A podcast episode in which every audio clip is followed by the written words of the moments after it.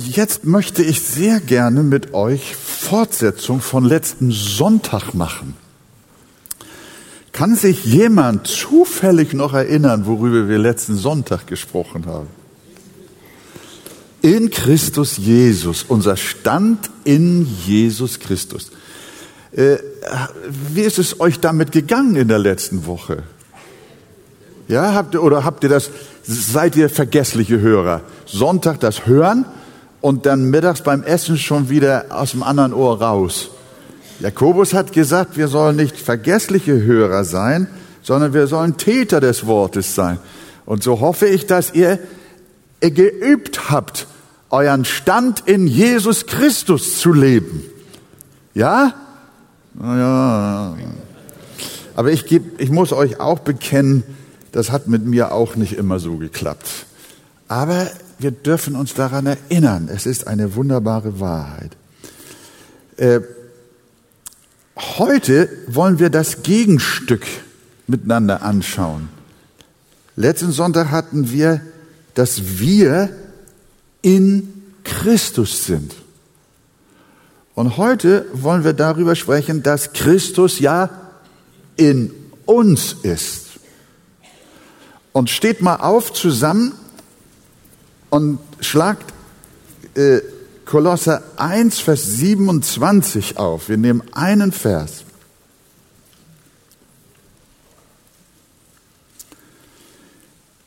Ihnen wollte Gott bekannt machen, was der Reichtum dieses Geheimnisses unter den Heiden ist.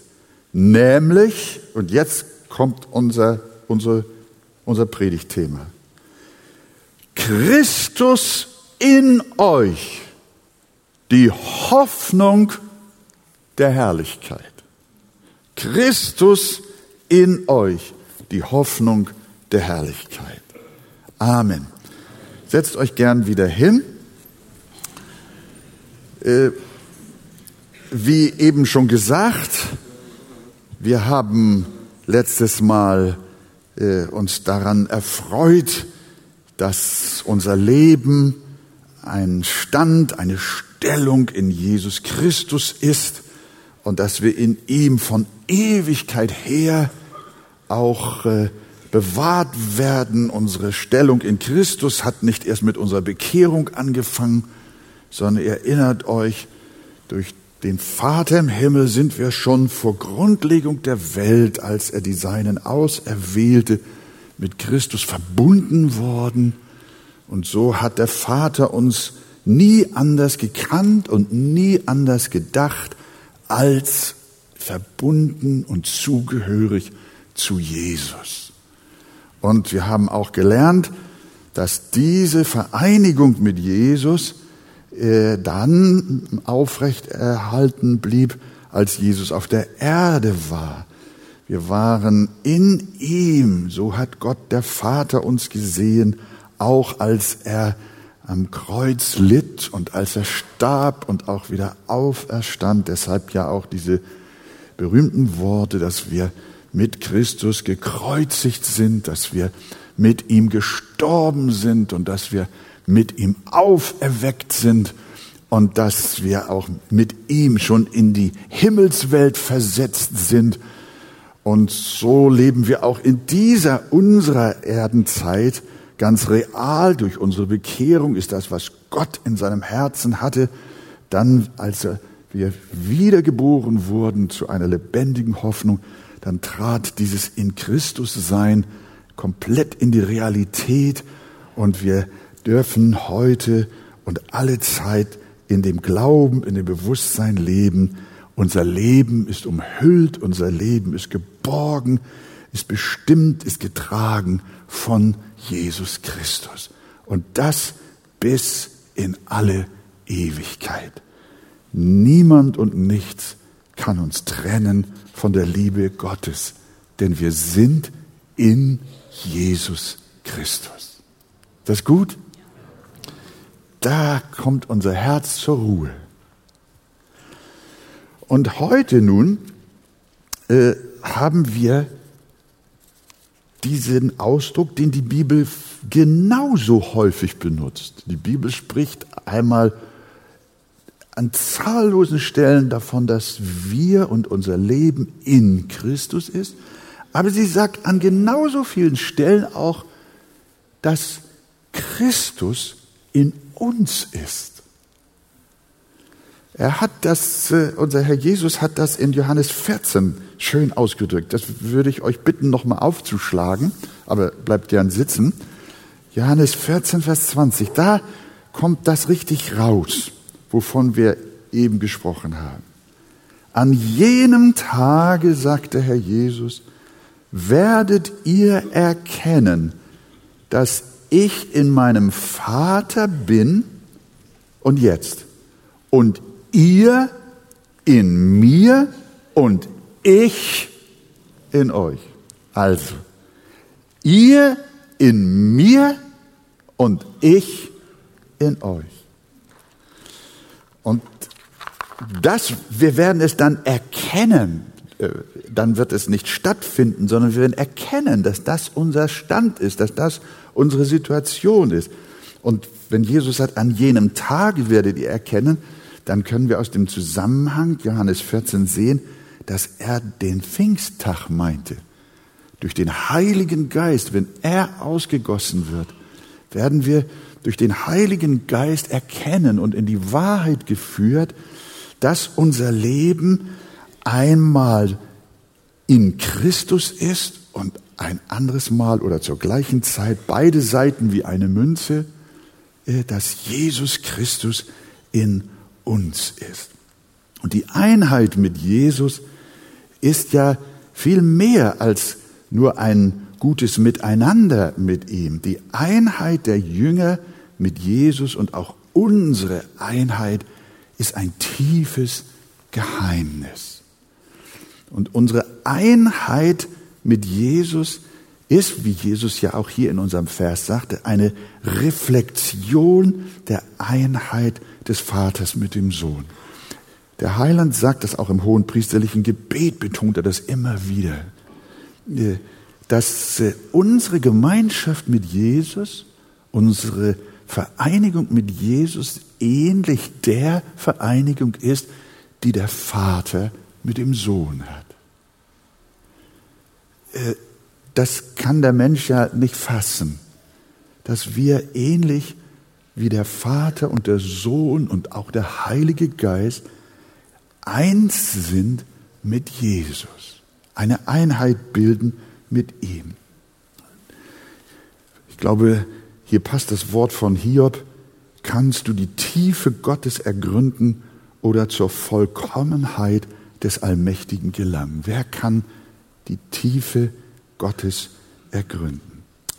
Aber die Bibel gibt uns wunderbare Bilder und Gleichnisse, die uns dann diese Einheit beschreibt, wie sie beschaffen ist. Ihr kennt, das haben wir letztes Mal schon gehabt, das Bild vom Weinstock und die Reben. Weinstock und Rebe. Rebe ist etwas anderes als der Weinstock und doch sind sie ineinander verwachsen und das Leben, der Lebenssaft verbindet sie. Ist ganz stark. Wir können auch äh, äh, dieses wunderbare Bild vom Haupt und den Gliedern nehmen. Das ist noch intensiver. Jesus ist das Haupt und wir sind seine Glieder. Die Glieder sind etwas anderes als das Haupt. Aber was ist das für eine wunderbare Einheit? Haupt und Glieder. Wir sind durch das Blut, durch die Nerven, durch das Leben mit dem Haupt verbunden. Wir sind ein Organismus, ein Leib in Jesus Christus und Christus in uns. Wenn wir so darüber nachdenken, ihr lieben Geschwister, versucht euch tatsächlich mal auch durch die Gnade Gottes da hineinzudenken. Das seid ihr, worüber wir reden. So bist du mit dem Heiland verbunden. So eng gibt auch dieses Bild vom Bräutigam und der Braut. Das ist abgeleitet auch vom Ehebund, dass Mann und Frau ein Fleisch sind. so ist Christus und seine Gemeinde auch eins geworden. In der Gemeinschaft, in der Liebe, in der Erkenntnis, in der, im Heil, in der Errettung. Das sind also wunderbare Bilder. Wir können auch noch den Eckstein nehmen und die vielen lebendigen Steine. Wir sind in einem Gebäude, in einer Einheit zusammengefasst. Wir sind die Steine, baut euch als die lebendigen Steine. Aber einer ist der Eckstein. Und wir gehören zusammen. Und das Wesen dieser Einheit oder, oder die Kraft, von der diese Einheit getragen wird, das ist der Heilige Geist. Wir haben schon gesagt, dass der, der, der, der Reben, der Saft in den Reben in, aus dem Weinstock, wir haben vom Haupt und Glieder gesprochen, von dem Blut, von dem Leben. Das Leben ist in dem Blut, sagt das Alte Testament. Äh, Paulus sagt in Römer 8, Vers 9, ihr aber seid nicht im Fleisch, sondern im Geist. Wenn wirklich Gottes Geist in euch wohnt. Wer aber den Geist des Christus nicht hat, der ist nicht sein. Hier sagt der Apostel, dass Christus Jesus in uns durch den Heiligen Geist wohnt. Weltmenschen sind im Fleisch, aber Christen sind im Geist. Im Geist des Christus, der in ihnen wohnt. Und wer diesen innewohnenden Geist Christi nicht hat, der ist kein Christ. Wer Christus nicht in sich hat, ist kein Christ. Daran, schreibt der Apostel Johannes, daran erkennen wir, dass wir in ihm bleiben und er in uns, dass er uns von seinem Geist gegeben hat. Es ist der Heilige Geist, der diese Einheit mit Jesus trägt. Ist dieses, ja, dieses Leben, dieser Lebensfluss, der uns in Jesus eins sein lässt. Johannes schreibt an anderer Stelle, und daran erkennen wir, dass er in uns bleibt, an dem Geist, den er uns gegeben hat. Es ist der Heilige Geist, der Zeugnis gibt, der uns Zeugnis gibt, dass wir Kinder Gottes sind. Und wenn Menschen heute Morgen hier sind, die irgendwie Ja sagen und sagen, Amen, das ist so, das ist, was ich erlebe, das ist, was bei mir Wirklichkeit ist, dann sage ich dir, dann hast du diese Erkenntnis und diese Gewissheit durch den Heiligen Geist. Deine Gemeinschaft mit Jesus, die Innewohnung Christi in dir, die wird getragen von der Kraft des Heiligen Geistes. Es ist also eine ganz lebendige Gemeinschaft. Und je stärker der Heilige Geist in unserem Herzen wirkt, desto mehr erkennen wir unsere Einheit mit Christus und desto klarer wird uns, dass Jesus in uns ist. Und darum auch die Ermahnung, werdet voll Geistes. Wenn wir den Heiligen Geist durch Sünde dämpfen in unserem Leben, durch Sünde äh, betrüben, ihn, ihn quasi versuchen auszubremsen, das passiert dann so, dann in dem Moment, wo dir die Bibel nicht mehr so viel bedeutet in deinem Leben, wo dir auch das Gebet nicht mehr viel bedeutet, so nebenbei so christlich mitläuft und du auch zum Gottesdienst kommst und hörst das jetzt ja heute Morgen oder an anderen Tagen, aber das, wie schon gesagt, das geht so rein und raus und es betrifft dich nicht, spricht dich nicht an dann passiert etwas, dann ist der Christus in dir in, in einem Unterdrückungszustand. Und Gott wirkt nicht. Der Heilige Geist, der Heilige Geist möchte wieder zur Wirksamkeit in dir kommen, dass die Wahrheit deiner Einheit mit Jesus dir so überwältigend groß wird. Wir wollen nicht taub sein für Gottes Stimme. Dann verlieren wir auch die Wahrheit aus dem Sinn, dass Jesus in uns wohnt. Ich kenne das. Ich äh, habe vor einiger Zeit und letzte Woche war das wieder so. Ich sage euch das einfach mal, um euch mit reinzunehmen. Ansonsten äh, bespreche ich sowas nur mit meiner Frau äh, und mit meinem Gott. Aber wir hatten vor einigen Jahren bei uns zu Hause einen schweren Wasserschaden. Und äh, dann habe ich mit der Versicherung telefoniert. Und der Mann auf der anderen Seite, der hat sich so zugeknöpft gegeben. Und der meinte, das gilt alles nicht und das müsste ich selber bezahlen. Ging um 20.000 Euro. Aber ich habe ja schon 50 Jahre eingezahlt, hätte ich fast gesagt. Nun habe ich so eine Sache. Und der war, der hat mich so provoziert. Kennt ihr das? Wenn Jesus voll ausgestaltet ist in euch, dann seid ihr die Ruhe selber. Aber in Wolfgang war das nicht so. Nee, sagt einer. Ja, nee, wirklich nicht. Ich, ich bin ausgerastet. Der hat mich so auf die Palme gebracht, dass ich wirklich laut geworden bin.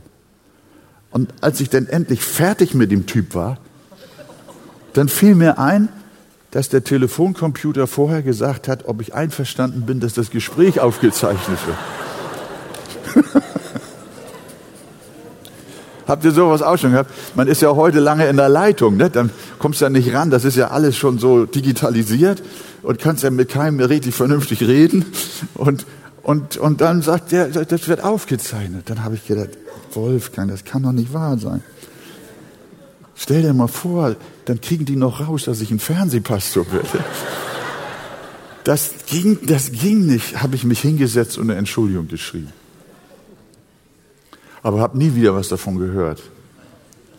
Äh, die Versicherung hat auch bezahlt, also damit, damit, ihr, damit ihr nur Bescheid wisst, nicht wahr? Aber es ist, es ist, und das letzte Woche habe ich wieder so ein Ding gehabt. Dann denkst du hinterher, Wolfgang, das bist du nicht. Das warst du nicht. Doch, ich war das. Der alte Mensch. Wenn der Christus in mir durch den Heiligen Geist volle Kraft hätte, dann würde mir sowas nicht passieren. Und deswegen glaube ich, ist es auch gut, dass wir diese starken Themen aus, besonders aus dem Neuen Testament betrachten und versuchen zu verstehen, was es heißt, dass Jesus in uns wohnt. Wenn wir so ausrasten, ist das ein Zeichen, dass wir den Heiligen Geist in uns im Zustand der Unterdrückung halten und dann vergessen wir buchstäblich, welch Geisteskinder wir sind. Wir vergessen, dass Jesus in uns wohnt. Und darum ist es wichtig, dass wir voll Geistes sind und die Freude am Wort haben und die Freude am Gebet, an der Gemeinschaft mit Jesus. Augenblick für Augenblick darf uns bewusst sein, dass Christus in dir ist. Und ich habe dann auch überlegt, wie muss der Heiland leiden, wie traurig muss er sein, in uns zu wohnen und wir bauen solchen Mist.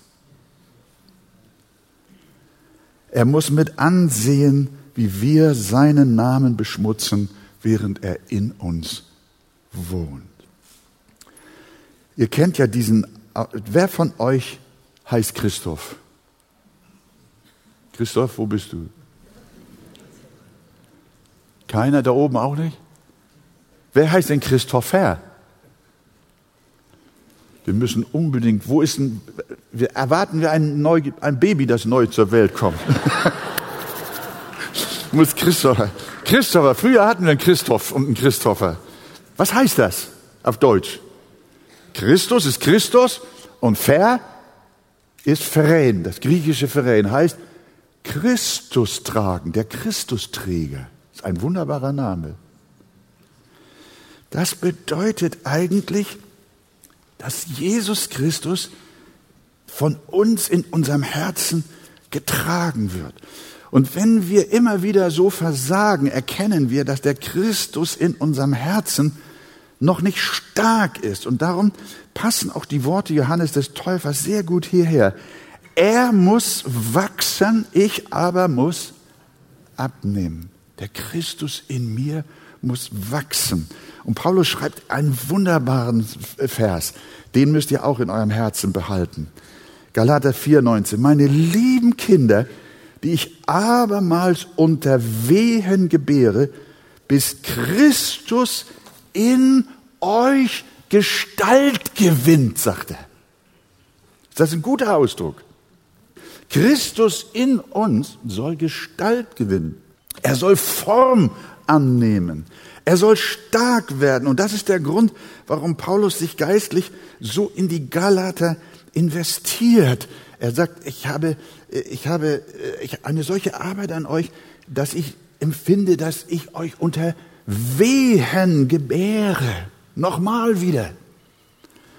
Damit sagt der Seelsorgearbeit hat keinen anderen Grund, als mit dafür zu sorgen, dass Christus in einem jeden von euch Gestalt gewinnt. Wenn ihr das Gespräch mit euren Brüdern sucht, mit euren Hauskreisleitern, mit, mit, mit Helfern von der Seelsorge oder überhaupt, wenn ihr geistliche Hilfe sucht von einem anderen Menschen, dann soll dieses Gespräch unter dem Gesichtspunkt stattfinden, dass ihr, dass Christus in euch Gestalt gewinnt.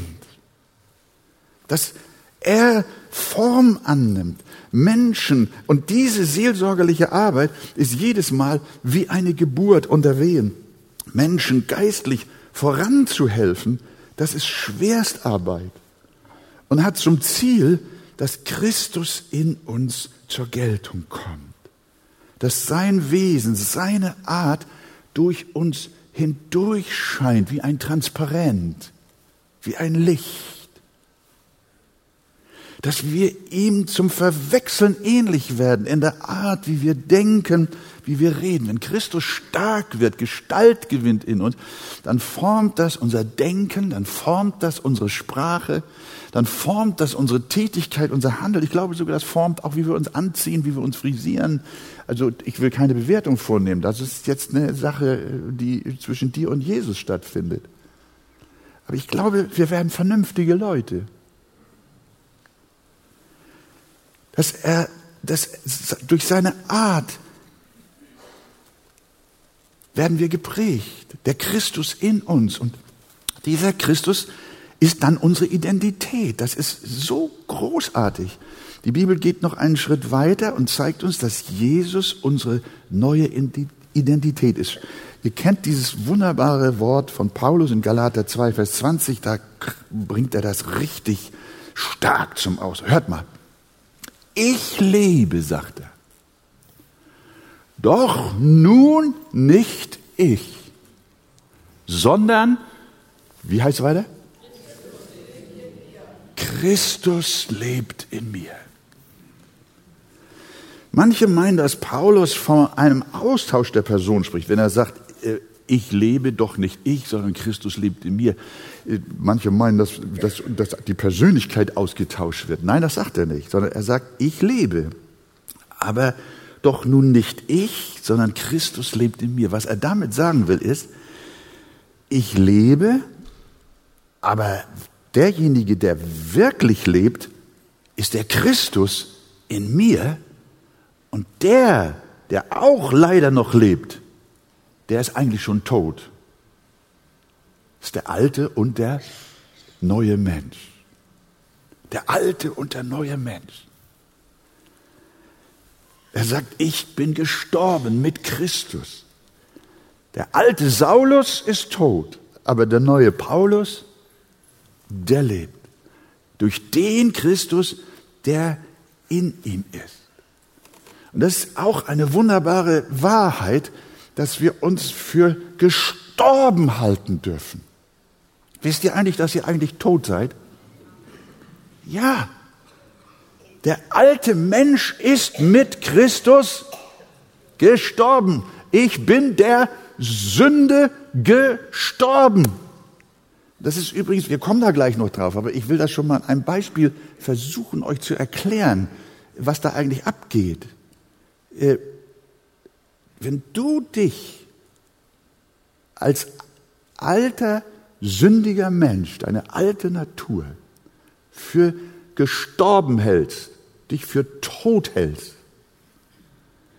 dann ist das der, die, wie sagen wir, die, die beste Weise, wie du Sieg über die Ungeheuer der Sünde hast. Ich habe gehört von einem äh, Mann, der von einem Kampfhund angegriffen wurde und auch verletzt wurde, sehr verletzt wurde. Das war ein Trauma für ihn dann. Er konnte keinen Hunden mehr begegnen. Er wäre beinahe ums Leben gekommen. Und dann ging er zu einem speziellen Menschen, der ihm also so ein äh, Training beigebracht hat, wie man in solchen Fällen mit Kampfhunden umgehen sollte am besten.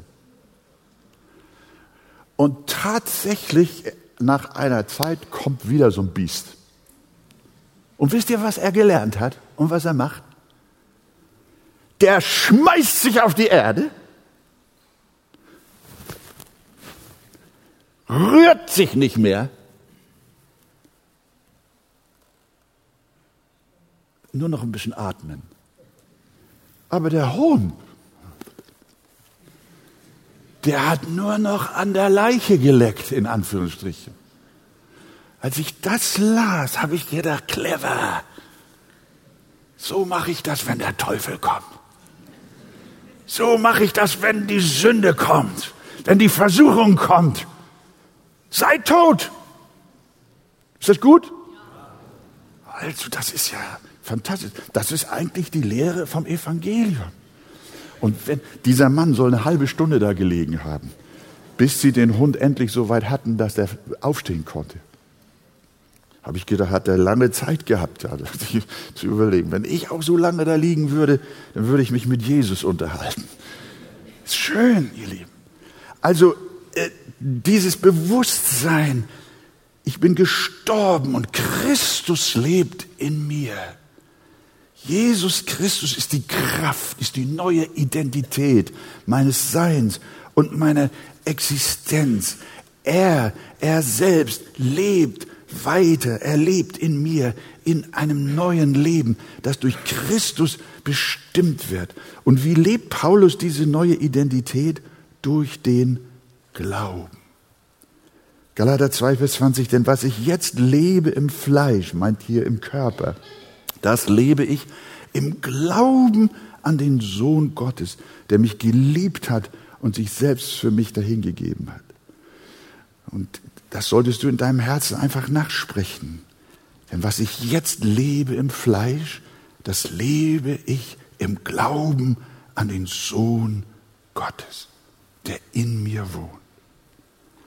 Epheser 3, 17, dass der Christus durch den Glauben in euren Herzen wohne, damit ihr in Liebe gewurzelt und gegründet seid. Durch den Glauben soll Christus dein neues Leben sein, deine neue Identität. Durch diesen Glauben hast du eine völlig andere Sichtweise von deiner Existenz, eine ganz andere Perspektive von deinem Leben. Und wir, wir leben im Vertrauen darauf, dass Christus dann durch uns wirkt. Natürlich gehst du selbst zu dem kniffligen Termin und redest mit den schwierigen Leuten. Du, aber trotzdem betest du in deinem Herzen, Herr, gib du mir die rechten Worte und rede du durch mich. Hast du schon mal so gebetet? Na klar, das lehrt dich der Heilige Geist zu beten. Das ist, und damit drückst du im Gebet diese wunderbare Wahrheit aus. Natürlich gehst du selber hin zu diesem Termin. Oder du sprichst mit diesem oder jenem Menschen, vor dem du dich fürchtest. Du gehst hin. Und wenn du deine Lippen bewegst und deine Zunge bewegst, dann tut das nicht ein anderer für dich, sondern dann tust du das. Das ist doch klar. Und trotzdem wissen wir, unsere Verwandtschaft, unsere, unsere Einheit mit Jesus ist so, dass ich beten darf, Herr Jesus, gib du mir die Worte. Rede du, Herr Jesus. Auch wenn wir mit Menschen sprechen, die wir zu Christus führen wollen, dann sprechen wir mit ihnen, dann geben wir ihnen Zeugnis.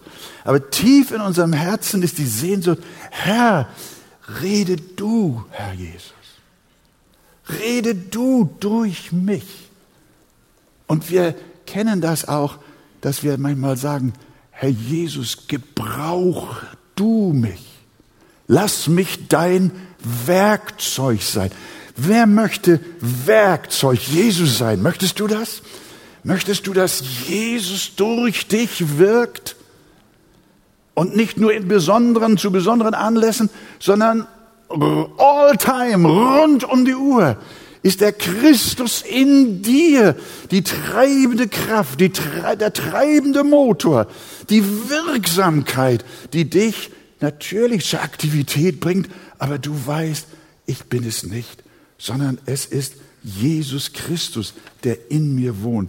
Natürlich kann man beten, Herr, hilf mir, dass ich die rechten Worte sage. Das ist auch richtig. Aber die Bibel lehrt uns sehr intensiv, dass Christus uns nicht nur helfen will, sondern dass er unser Anliegen konkret übernimmt und es durch unsere Hände selbst ausführt.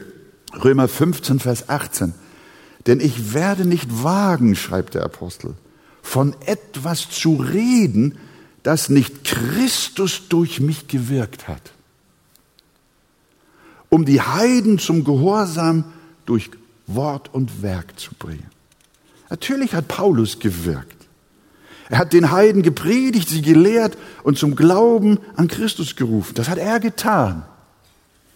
Aber im Rückblick, in der Bewertung dieser ganzen Sache, sagt er, ich werde nicht wagen zu sagen, dass ich etwas gewirkt habe, sondern ich werde nur sagen, es ist Christus, der es in mir gewirkt hat.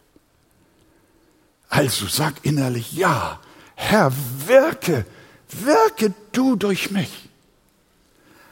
Arbeite durch mein Leben, durch meine Worte. Wirke du durch mein Vorbild. Herr Jesus, Sprich durch mich. Rede durch mich. Arbeite durch mich. Sei du der, der es alles in allem wirkt. Damit machen wir klar, dass der Christus in uns der wahrhaft Wirkende sein muss. Heißt das denn, dass wir passiv sind? Ich habe schon gesagt, natürlich nicht. Wir sind keine Roboter dabei, die von dem Christus in uns irgendwie ferngesteuert oder nahegesteuert werden. Nein, wir wirken, wir gehen hin, wir reden, wir geben uns Mühe, das aber in dem Bewusstsein, dass nur Jesus es schafft.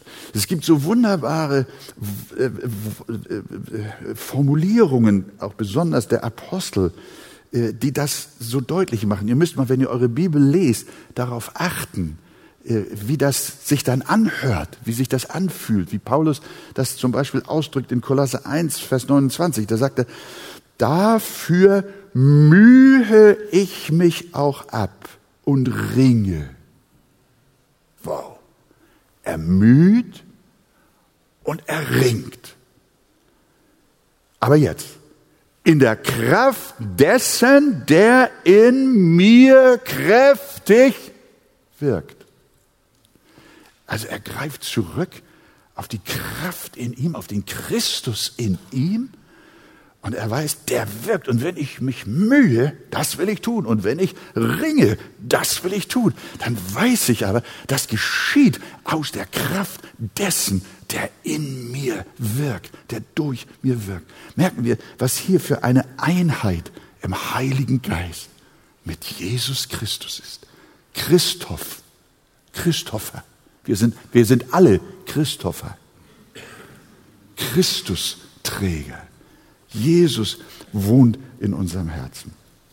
Ich bemühe mich um Gehorsam, um ein heiliges Leben, um Geduld, um Freundlichkeit und Liebe.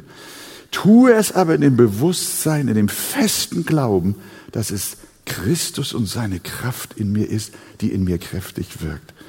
Nehmen wir noch das ein oder andere Beispiel. Hebräer 13, Vers 20 und folgende. Hört mal jetzt. Der Gott des Friedens aber, der unseren Herrn Jesus von den Toten heraufgeführt hat. Ich habe das ein bisschen zusammengefasst. Jetzt, der Gott des Friedens, der mache euch tüchtig in allem Guten zu tun seinen Willen. Also das ist schon mal gut. Der macht euch tüchtig in allem Guten zu tun sein will. Und jetzt. Und schaffe in uns, was ihm gefällt durch Jesus Christus. Stark. Der Gott des Friedens schaffe in uns, was ihm gefällt, durch Jesus Christus, der Christus in uns. Gott macht uns also nicht nur tüchtig zu allem Guten, sondern er schafft es in uns durch Jesus Christus. 2. Korinther 3, Vers 5. Nicht, dass wir tüchtig sind von uns selber, uns etwas zuzurechnen als von uns selber, sondern dass wir tüchtig sind, ist von Gott. Liebe Geschwister, der Jesus Christus in uns, das ist das größte Geschenk, das einem Menschen je gegeben sein kann. Dass der Herr Jesus in dir wohnt, in dir zu Hause ist, in dir regiert, in dir wirkt, in dir arbeitet, in dir scheint. Es ist wunderbar und da liegt die Hoffnung. Wie fing unser Thema an? Christus in euch, die Hoffnung auf die Herrlichkeit. Der Christus in uns ist die Hoffnung. Wenn der Christus nicht in uns ist und wir das Gesetz versuchen zu halten und fromm vor Gott zu sein, gerecht vor Gott zu werden, dann ist das ein Fluch. Wenn wir versuchen, durchs Gesetz Gott wohlgefällig zu leben, dann liegt ein Fluch auf uns. Das können wir nicht. Der Fluch bestand darin, dass das Gesetz uns sagt, dass wir durch die Einhaltung seiner Buchstaben vor Gott gerecht werden, dass es dazu aber niemals kommt, weil wir zum Gehorsam unfähig sind. Was nützt uns das Gesetz, wenn wir es nicht packen? Es hilft uns nicht, es rettet uns nicht, es verflucht uns. Das ist etwa dasselbe, als wenn ich einem verhungernden Kind sage, hör mal Kleines, du brauchst nicht verhungern, da drüben auf der anderen Seite des Flusses gibt es wunderbares Brot, es ist für dich bereit, du musst es nur nehmen. Aber das Kind weiß, dass es dort niemals rüberschwimmen kann.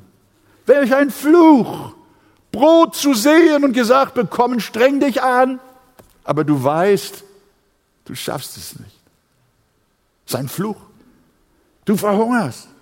Aber nun kommt ein Schwimm, der Schwimmweltmeister vorbei und sagt, Kindchen, ich werde dich auf dem Arm nehmen und mit dir rüberschwimmen. Die beiden vereinigen sich. Jetzt hat das Kind entweder den Schwimmer in sich oder der Schwimmer hat das Kind in sich, um hier im biblischen Bild zu bleiben. Es ist ja nur ein Gleichnis. Aber unsere Vereinigung mit Jesus ist tiefer, ist stärker als die Vereinigung eines Schwimmers mit dem Kindchen, mit dem er rüberschwimmt zum Brot. Wir sind mit Jesus so vereinigt. Jesus ist mein Schwimmer. Jesus ist mein Weltmeister. Er wohnt in mir. Er ist meine Hoffnung. Er ist meine Kraft. Er ist mein Segen, er ist mein Ein und alles. Durch ihn komme ich rüber. Aber nicht dadurch, dass ich das Brot da drüben sehe, dass ich das Gesetz sehe und versuche rüberzukommen. Hilfe, nein, ich schaffe es nicht. Jesus in dir packt es. Jesus in dir ist deine Kraft. Christus in euch die Hoffnung der Herrlichkeit. Und das ist das Evangelium. Jesus in dir bringt es. Viele Menschen glauben dadurch selig zu werden, dass sie versuchen, das Beste zu tun. Sie springen ins Wasser und versuchen selbst rüber zu schwimmen, aber sie scheitern. Sie tun gute Werke und versuchen die Gebote zu halten, fromm, religiös, traditionell zu sein. Aber sie gehen mitten im Strom unter.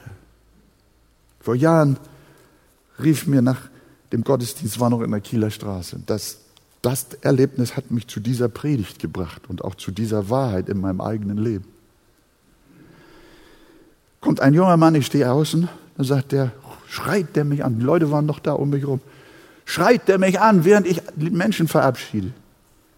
Pastor, ich schaffe es nicht. Ich schaffe es nicht. Ich denke mir, da kann er sich beruhigen. Der brüllt weiter, ich schaffe es nicht. Zuletzt konnte ich nicht. Habe ich mich zu ihm gewandt. Ich sage, was schaffst du nicht? Ich schaffe nicht, was Sie alles hier predigen. Ich denke, na, das kann ja ein heiter werden. Habe ich mit ihm versucht, in Ruhe zu sprechen. Und es gelang mir. Er sagt, alles, was du predigst, schaffe ich nicht. Ich habe damals noch nicht so das Evangelium in dieser Tiefe, in dieser Klarheit verstanden. Ich habe Evangelium gepredigt, aber es war eine Mixtur aus Gnade und Werke. Und daran sind Menschen verzweifelt. Und sie verzweifeln bis heute, wenn sie das nicht verstehen, dieser Christus in dir. Das ist ein Riesenunterschied, ob du das Gesetz in Buchstabenform vor dir hast und dich bemühst, oder du hast jemand in dir, der das alles erledigt. Dann hängst du dich an den. Und dieser sagt, ich schaffe es nicht. Für ihn war die Bibel nichts anderes als ein Forderungskatalog, der ihm zu schwer war. Rein sollte er sein, hat er immer gehört. Heilig, gehorsam, liebevoll, wahrhaftig, geduldig sollte er sein. Wie Jesus sollte und wollte er auch sein, aber er schafft es nicht. Oft hatte er nach einer ernsten Predigt Buße getan. Wir haben damals die Weise gehabt, ja, dass immer die Leute nach dem Gottesdienst nach vorne gerufen wurden. Ist auch, finde ich, auch nicht verkehrt. Aber wenn es so einer, wie soll ich mal sagen, so, so, so, so eine Routine also wird, dann kann das also auch ein formalistischer Akt sein, hinter dem sich nichts verbirgt. Aber er kam dann nach vorne, er suchte mit Ernst das Gebet. Immer wieder bemühte er sich, ein guter Christ zu werden. Er weinte und war verzweifelt und hat sogar schon sich deswegen das Leben nehmen wollen. Er litt quasi an seinem verkehrten Glauben. Und von solchen Christen, und oft sind sie noch jung, gibt es viele, mit übertriebener Gewissenhaftigkeit und Übermoral wollen sie geistlich erfolgreich sein. Sie verwechseln fromme Leistung mit Heiligung und meinen, dass Perfektionismus der Weg zur Vollkommenheit sei. Nicht selten kommen solche Ansichten von einer falschen Predigt, wie ich ja auch selbst bekenne, die ihren Zuhörern sagt, dass sie alles geben sollen, über den Strom zu schwimmen. Welch ein Fluch. Sie hören nur von Bedingungen, die sie erfüllen müssen, und sie kriegen das nicht auf die Reihe. Und mein lieber Freund, solltest du auch dich so in einer, einer solchen christlichen Verzweiflung befinden, dass du, dass dein, dass du, dass dein geistliches Leben nicht funktioniert, dass du es nicht auf die Reihe bringst, dass du nicht Sieg über deine Sünde hast, über deine Süchte und Versuchungen und über, über die Angriffe und äh, alles, was so in deinem Leben ist, deine Gewohnheiten, deine Unordnung und alles, was, was dich so umtreibt und kaputt macht und du möchtest ein Christ sein, du sagst, wow, ich schaffe das nicht, alles Chaos. Dann ist das hier jetzt der Brennpunkt. Du darfst heute verstehen, durch den Glauben, durch das Wort, durch den Heiligen Geist, dass die Lösung nicht in deinem Aktivismus sich befindet, sondern die Lösung befindet sich in der Ruhe und in dem Vertrauen, dass du auf den setzen kannst, der durch dich wirkt, was Gott gefällt. Und das ist Gottvertrauen. Die einzige Hoffnung, die wir haben, ist auf den Weltmeister Jesus zu setzen. Und von ihm sagt die Bibel, der auch seinen eigenen Sohn nicht verschont hat, sondern hat ihn für uns alle dahingegeben. Wie sollte er uns mit ihm nicht alles schenken. Im Übrigen habe ich hier das Büchlein, das war eins meiner ersten Schriften, die ich rausbrachte, aus dieser Geschichte mit dem Mann, der mich anschrie. Ich schaffe es nicht, ist dieses Buch geworden. Das im Laufe der Zeit vielen Menschen auch zum Segen geworden ist. Und ich habe so im Herzen gehabt, ich sag euch das, äh, es ist doch schade, wenn nur Menschen außerhalb unserer Gemeinde sich durch das segnen lassen können, was eure Pastoren auch äh, in Buchform äh, zu Papier bringen konnten. Lest das mal. Der Titel heißt Die neue Perspektive. Alles ist dein. Alles ist dein. Die neue Perspektive. Christus in dir. Die Hoffnung der Herrlichkeit. Und wenn uns in Christus alles geschenkt ist und Jesus mit uns verbunden wurde, hat ist er in unser Herz eingepflanzt. Und nun schafft er in uns, was wir nicht schaffen. Nun ist er unsere Gerechtigkeit, unsere Heiligung und Hoffnung. Er nimmt uns und schwimmt mit uns hinüber zur Seligkeit. Und wenn wir drüben angekommen sind, dann sagt er, das hast du gut gemacht. Ja, das sagt er tatsächlich. Ei, du frommer und getreuer Knecht, du bist über wenigem treu gewesen, aber ich will dich über viele. Es gibt sogar einen Lohn für deine Treue und einen Lohn für deine Heiligung, einen Lohn für deinen Gehorsam, einen Lohn für deinen Dienst im Himmel. Du wirst belohnt für nichts. Deswegen spricht die Bibel der Lohn der Gnade. Gott sagt, hast du gut gemacht. Aber du weißt genau, nicht ich lebe, sondern Christus lebt in mir. Christus ist es gewesen, der es getan hat. Und dann fällst du nieder und legst alle deine Kronen nieder und sagst, Herr, nicht ich, sondern du. Und dir gehört alle Ehre. Das heißt konkret, zum Schluss, schau nicht mehr auf den reißenden Strom. Blicke nicht ängstlich auf die christlichen Forderungen, sondern blicke auf Jesus, auf den, der in dir ist, der am Kreuz ist, der in dir ist. Christus in dir. Kämpfst du mit Jezorn? Bist du immer ärgerlich? Mit, kämpfst du mit unreinen Gedanken? Mit Alkohol, mit dem Rauchen, dem Lügen, dem Ehebruch, der Eifersucht? Deinem undisziplinierten Wesen kämpfst du mit der Neugier, mit der Sorge, mit den Sorgen, mit der Angst. Dann versuche nicht aus dir selbst diese Ungeheuer zu besiegen sondern schau zu Jesus am Kreuz, der in dir wohnt, dass Jesus diese Ungeheuer alle schon besiegt hat. Jesus hat diese Ungeheuer in deinem Leben alle schon am Kreuz besiegt. Du musst den Kampf nicht nur von vorne kämpfen, sondern du kannst dich auf den Kampf verlassen, den Jesus erfolgreich gekämpft hat und du wirst Sieger sein, dann versuche nicht aus dir selbst diese Ungeheuer zu besiegen, die Jesus schon besiegt hat, sondern sprich das biblische Wort. Hier mein letztes, nein, mein vorletztes Bibelwort, nein, mein letztes Bibelwort. 1. Johannes 4, Vers 4. Hör mal, hör mal. Kinder, sagt Johannes, Kinder, ihr seid von Gott und habt jene überwunden. Und jetzt, denn der in euch ist, ist was? Größer als der, der in der Welt ist. Wollen wir das mal zusammen sagen? Wollen wir zusammen sagen? Der, der in euch ist, ist größer als der, der in der Welt ist. Der, der in euch ist, ist größer als alles, was euch quält, in Jesu Namen. Amen. Ist größer, stärker, mächtiger. Er hat es alles unter Kontrolle. Er hat alles besiegt.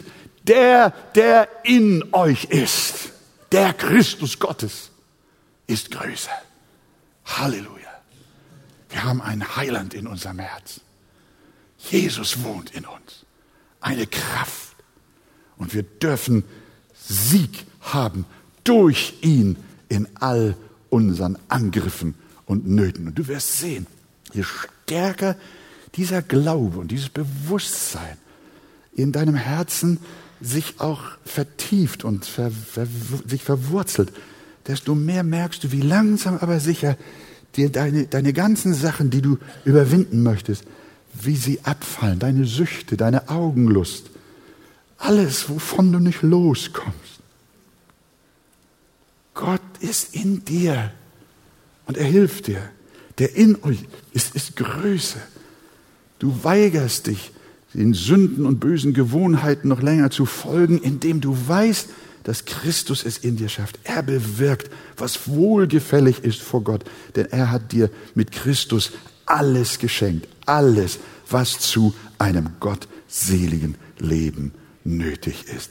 Christus in euch, unsere Hoffnung. Christus in euch, die Hoffnung auf die Herrlichkeit. Christus in uns ist die Hoffnung, dass wir dort oben ankommen. Und alles Volk darf Amen sagen.